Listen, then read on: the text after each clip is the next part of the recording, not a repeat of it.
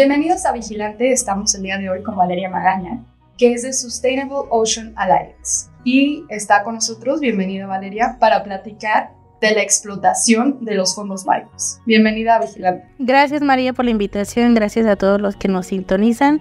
Y sí, creo que de los recientes años se ha dado mucho de qué hablar sobre lo que es la minería submarina y cómo podría afectar eh, pues a, los, principalmente al océano, ¿no? Pues me gustaría que comenzáramos por algo muy básico para todos aquellos pues que no sepan qué está pasando no estén en contexto sobre por qué están hablando y por qué hay este interés de hacer este tipo de explotación. Por ahí de los años 70 se realizaron muchas campañas oceanográficas a nivel mundial y es donde ellos descubrieron que hay recursos marinos, bueno, recursos muy de valor minero muy importante que están en el fondo marino.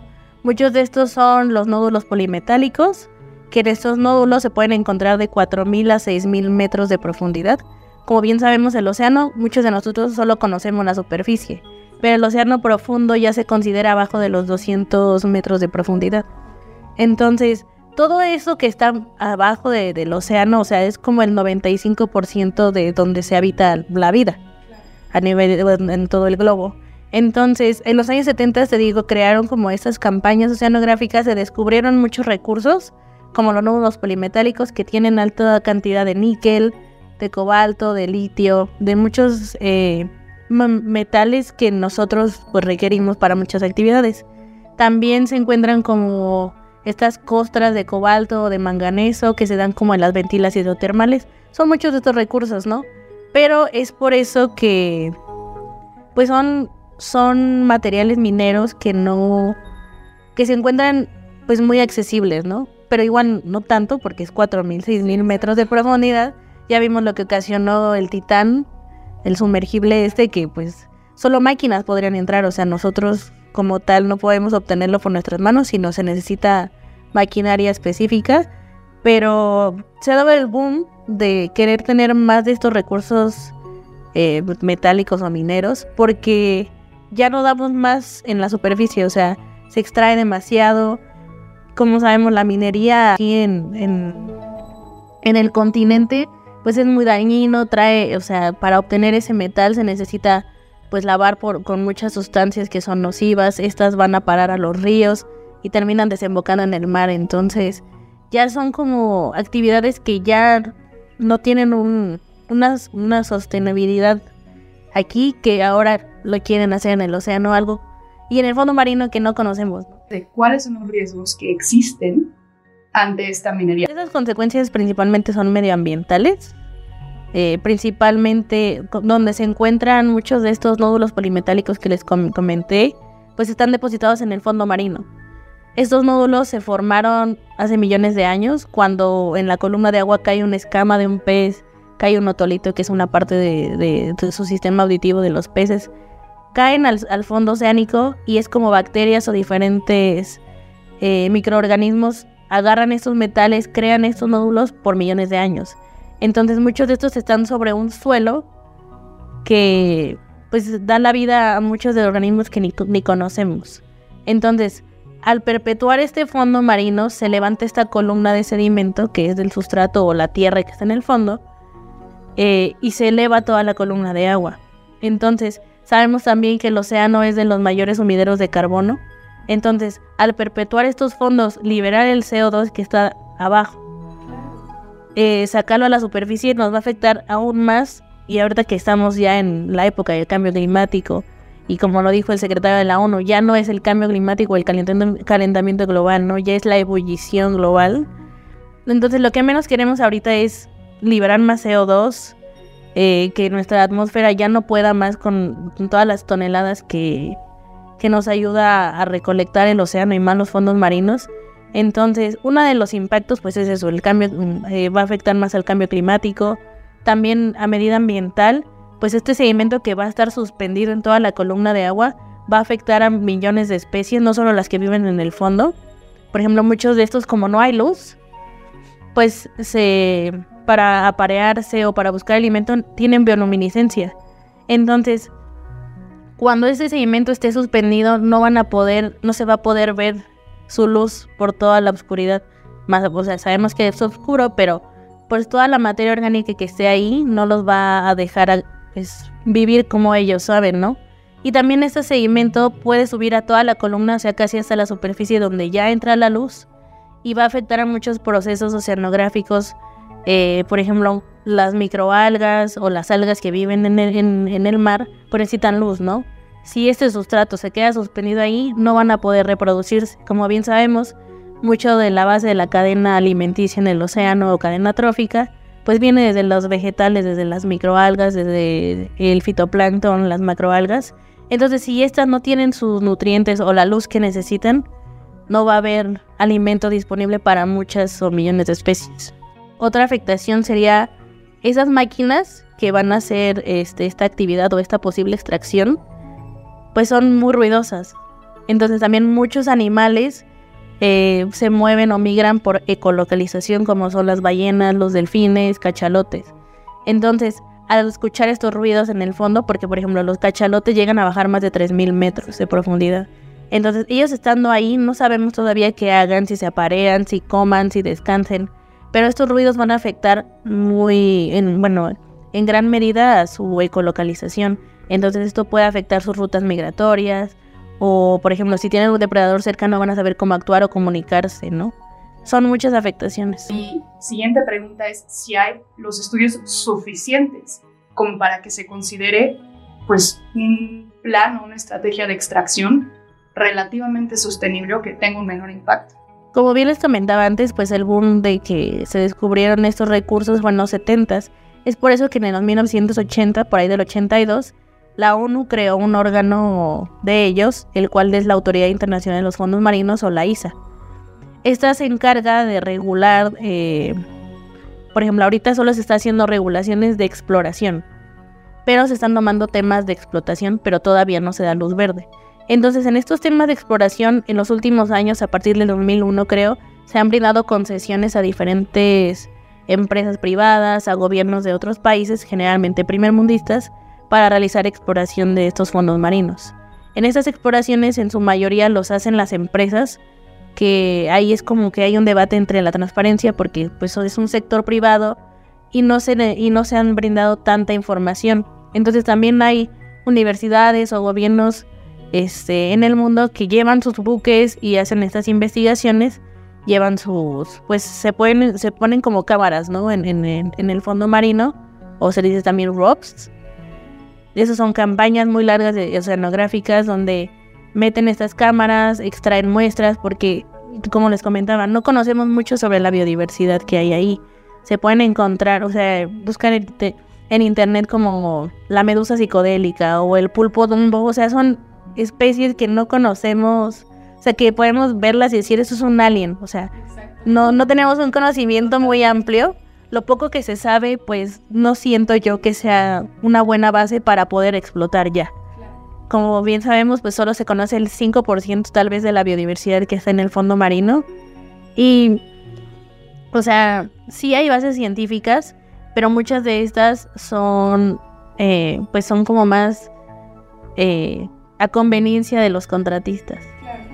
Pero bueno, también eh, se han formado como diferentes coaliciones eh, por ejemplo el Deep Sea eh, Conservation, que ellos estudian también mucho con otros institutos de académicos sobre la biodiversidad o, cómo actúan estos ecosistemas. Me gustaría que nos contaras un poco qué está pasando en un plano internacional pues con estas exploraciones.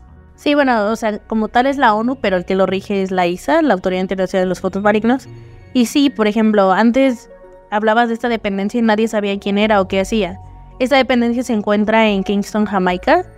Muchos igual de la gente que vive en Jamaica no sabe qué es la ISA y qué hacen ahí, ¿sabes? Entonces, creo que lo bueno de, este capítulo es como visibilizar qué es lo que se hace y quién se encarga de esto, porque mucha de esta actividad que ahorita solo es exploración, pues es en aguas internacionales, son, son en el océano que nos compete a todos, ¿no?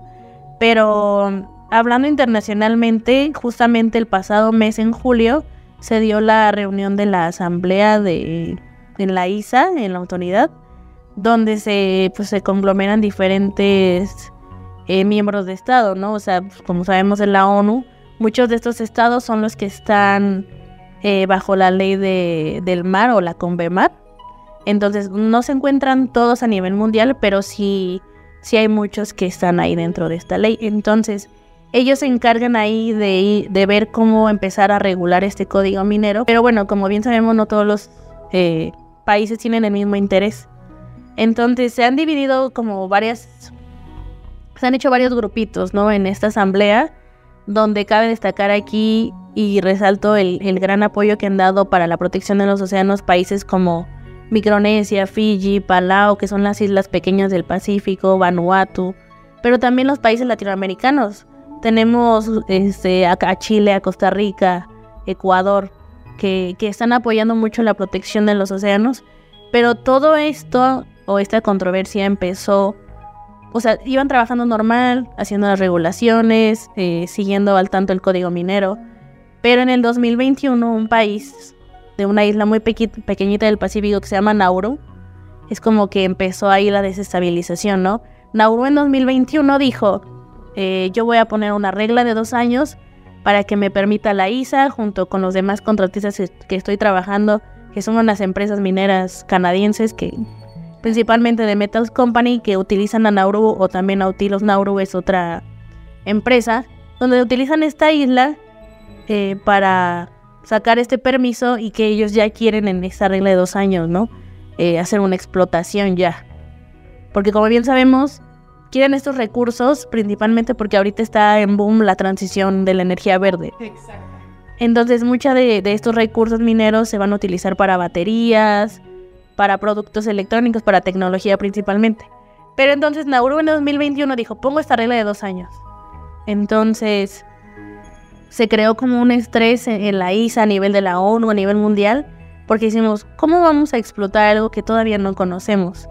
¿No? Entonces, en estos dos años justamente acabó en este año en julio, el 9 de julio, y pues previo, bueno, después de esto, se tuvo la reunión, se llegaron a pequeños pero grandes logros de que todavía no se va a dar inicio a la minería submarina a nivel mundial, todavía no, o sea, también se vio reflejado en, las bolsas de estas mineras, se desplomaron, porque todavía en estos dos años que ellos pensaban que se les iba a dar la oportunidad, pues no se le dio. Entonces esas acciones han bajado mucho. Eh, digamos que en ese grupo de Nauru, que están como a favor de la minería, está Nauru, están los chinos, Noruega y quién crees que también medio esté apoyando México. Lo decimos. México, exactamente. Entonces, es un tema muy importante porque pues México también tiene una pues siempre como que quiere estar bien, ¿no? A nivel diplomático con, con muchas de las de los gobiernos. Sabemos que tenemos buena relación con China, también con Noruega. El antiguo canciller Marcelo Ebrard tenía una buena relación con, con el gobierno noruego. Entonces, bueno, o sea, diplomáticamente lo entiendo, pero también nos debemos de nos debe de competir también la protección de los océanos, ¿no?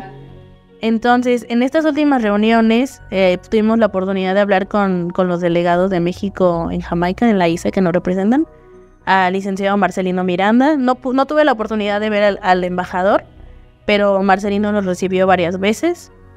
Eh, en esa oportunidad de hablar con él, nos platicó más o menos su postura.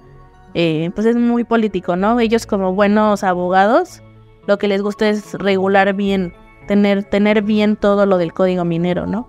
Entonces muchos países pensaban que pues como estaban a favor de la regulación que se hiciera, pues también como que se inclinaban de, bueno, ya quieren que acabe esto, ¿no? Para que se explote.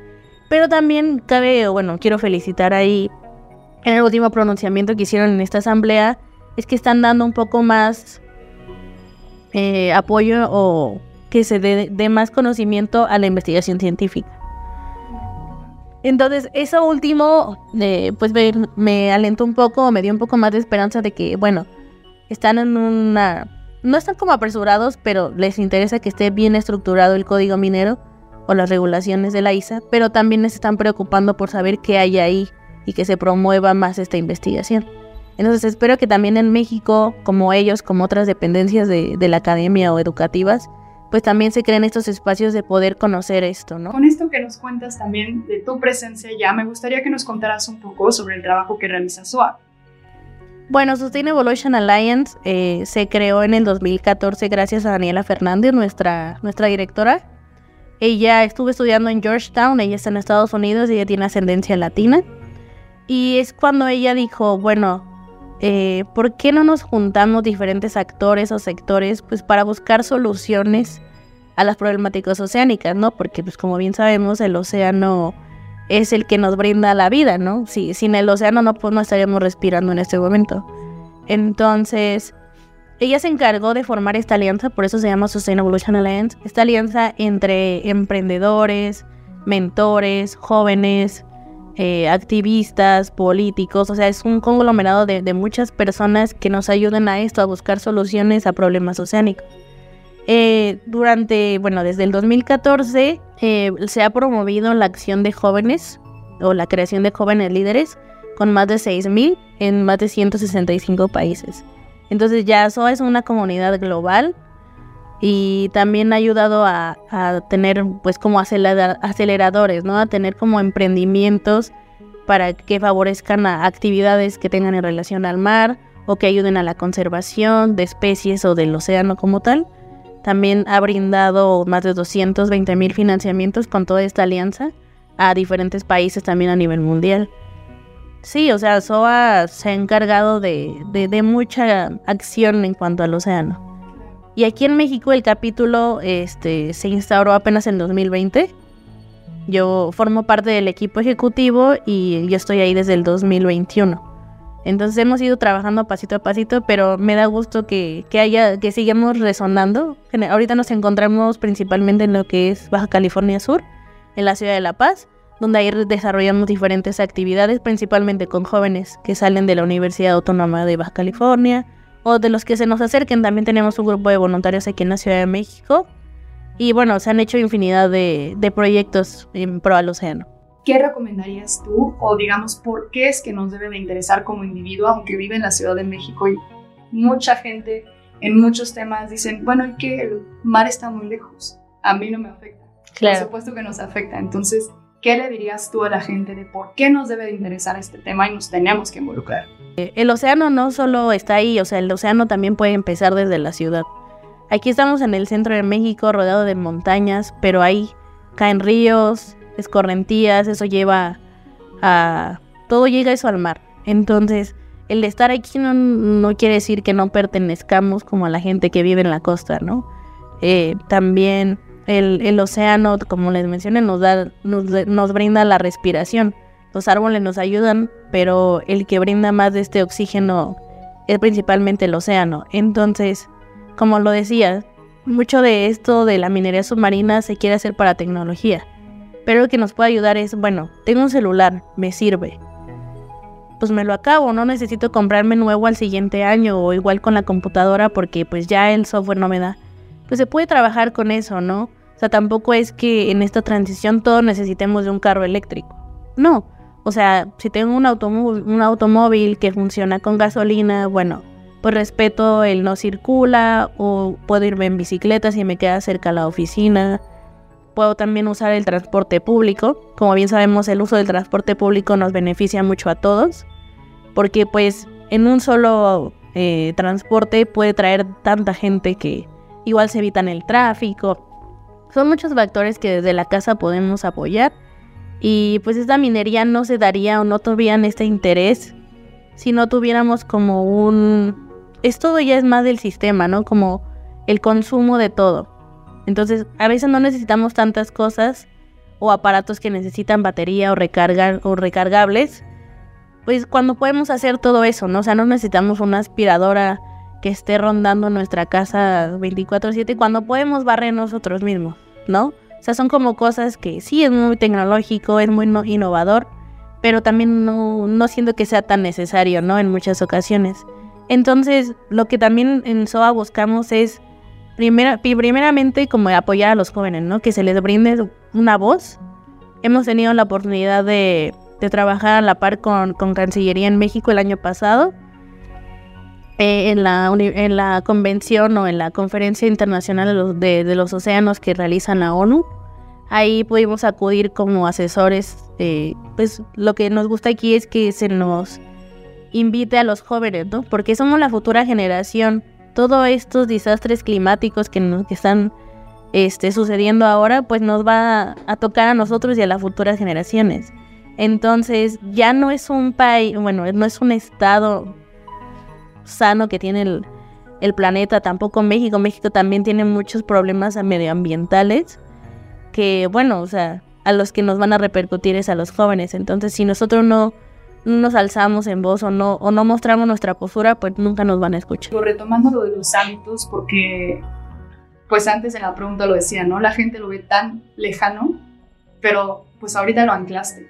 Estamos tan cercanos como nuestros hábitos diarios, porque bien lo dijiste, si no tuviéramos este tipo de hábitos, no habría ese interés en la explotación. Y con esos hábitos quiero retomar una frase que me encanta, también ahorita que hablaste del futuro, del actor Bill Murray, que dice que todo el mundo está hablando de qué clase de planeta le vamos a dejar a nuestros hijos, pero que también tenemos que estar hablando de qué tipo de hijos le vamos a dejar a nuestro planeta. Eh, hemos desarrollado una campaña en contra de minería submarina aquí en México. Principalmente se ha formado una coalición con diferentes ONGs. Pues para que sepan, el barco minero que está explorando o de esta compañía de Metals Company se encuentra en el puerto de Manzanillo desde el año pasado. Entonces ese barco está anclado aquí y pues no lo mencioné, pero la zona que ahorita quieren o buscan explotar es la zona de Clipperton Clarion. Esta zona Clipperton Clarion le pertenece a aguas internacionales, pero está entre México y Hawái. Entonces, varias de estas concesiones que ya han sido aprobadas para la exploración eh, se encuentran a escasos kilómetros del archipiélago de Revillagigedo, que ya es zona exclusiva mexicana. Entonces, eh, pues a México le va a afectar casi directamente, aunque digan que no. Entonces, muchos de estas, eh, pues como les mencioné, lo, del barco. Este barco se encuentra en Manzanillo de Colima. También hemos hablado con un, con un consorcio de diferentes ONGs que se llama Salvemos a la Laguna. O sea, ya somos varias ONGs que estamos como en la lucha de, de, que el gobierno pues se pueda unir a esta moratoria o esta pausa precautoria.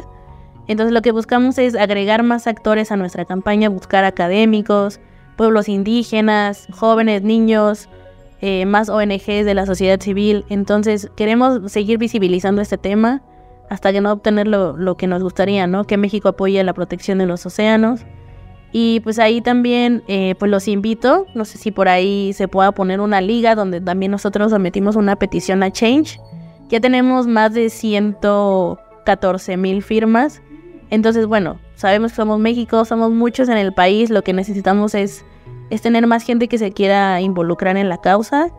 Y pues sí, que, puedan firmar nuestra petición, que la compartan. Eh, lo que buscamos es esto, visibilizar el tema porque es muy desconocido, ¿no? A veces estar en, la ciudad, en el pueblo, en la universidad, pues no, no, no nos llega esta información. Entonces, toda la difusión que podamos hacer para nosotros sería perfecto. Así más gente conoce lo que estamos haciendo. Y no solo a nivel como político de jóvenes o ambiental, sino que toda esta problemática sea conocida a nivel mundial.